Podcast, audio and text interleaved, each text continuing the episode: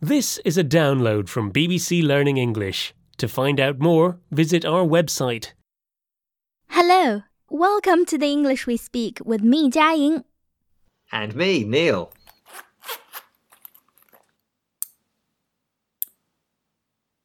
Neil, what are you doing? Oh, don't mind me. I'm just doing some useful chores while I'm in the studio. Neil, I do mind. Well, don't mind. Just ignore me. That's what I mean. That's not easy, but I get it. When someone says, don't mind me, they mean ignore me, don't let me interrupt you. So you don't want to interrupt me, but it's very distracting. Sorry. I'll just finish them off while we hear some more examples of Don't Mind Me. Sorry, don't mind me. I've just come back to get the books I left on the table. Oh, please don't mind me. I've got to eat this sandwich during the meeting because I haven't had time for lunch.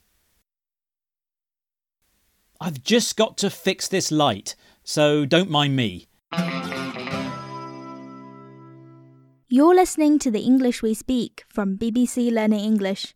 Today we're hearing about the phrase, don't mind me, which people say to mean, please continue, don't let me interrupt you. But unfortunately, Neil, clipping your fingernails has interrupted me. I can't concentrate. Well, I've finished now, but don't mind me if I start on my toenails now. I just need to remove my socks. Oh no. Neil, don't mind me if I go now. This is too much. Where are you going?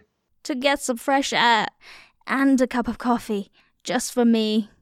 Oh, don't mind me. I'm only your co presenter and lifelong friend. Bye, Neil. Bye. Now, back to my toenails.